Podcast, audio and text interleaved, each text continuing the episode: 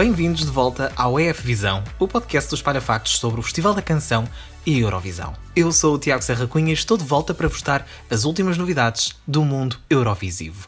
Depois de semanas mega agitadas, alguma calma chegou às águas eurovisivas. Mas temos ainda as três últimas canções da temporada para conhecer e ter o lote de participantes de 2021 praticamente completo. Antes disso, falta só resolver duas questões. A da Bielorrússia, sobre a qual podes saber tudo no episódio da semana passada do nosso podcast, e uma nova polémica regional que apanhou os fãs de surpresa. Vasil, o representante da Macedónia do Norte, foi alvo de críticas no seu país devido ao vídeo do tema escolhido para interpretar em Roterdão, a canção Here I Stand. No vídeo, gravado na Galeria Nacional da Macedónia, aparecia por momentos uma obra de arte que fazia lembrar a bandeira da Bulgária. Ora, os dois países têm intenções históricas e os macedónios acharam que esta imagem seria uma forma de promover o país vizinho, já que Vasil tem dupla nacionalidade, Macedónia e búlgara. Apesar do artista ter pedido para o vídeo da canção ser alterado, retirando a suposta representação da bandeira, a questão deu origem a uma petição com milhares de assinaturas a pedir que Vasil não represente a Macedónia do Norte este ano. As críticas ao artista terão sido aliadas a insultos homofóbicos, levando Vasil a pedir desculpa por ter ofendido alguém. Num comunicado, disse: Não peço desculpas por quem sou, mas se magoei alguém, seja quem for, perdoem-me.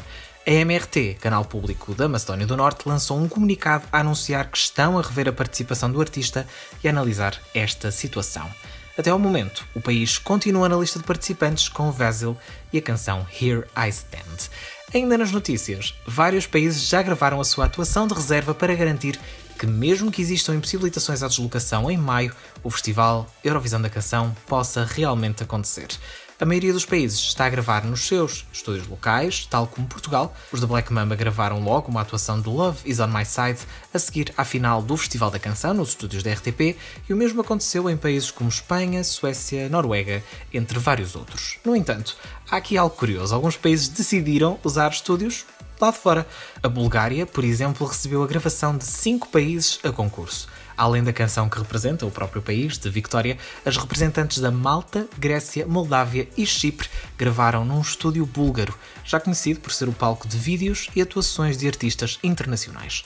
Há também outros casos, por exemplo, a Macedónia do Norte foi gravar à Sérvia e a Alemanha foi gravar numa arena na Lituânia. Mais novidades sobre estas gravações de recurso em breve neste podcast. Vamos agora conhecer as três últimas músicas que faltavam conhecer, todas elas de participantes que regressam depois de não terem tido a oportunidade de representar o seu país na edição cancelada de 2020. Começamos pelo Azerbaijão, depois de dar vida a Cleopatra.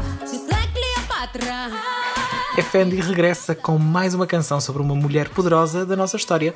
É a vez de Mata Hari.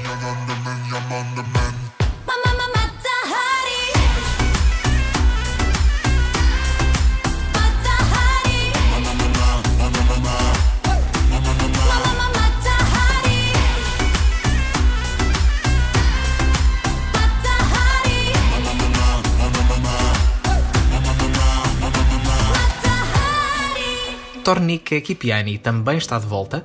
Este ano, a aposta da Geórgia está na canção You.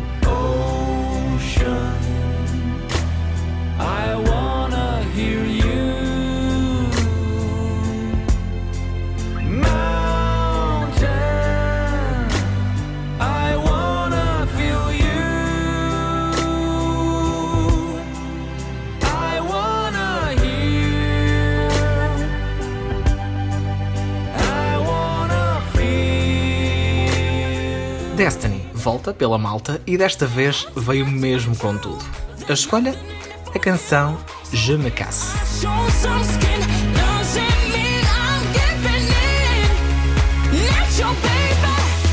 Je me casse.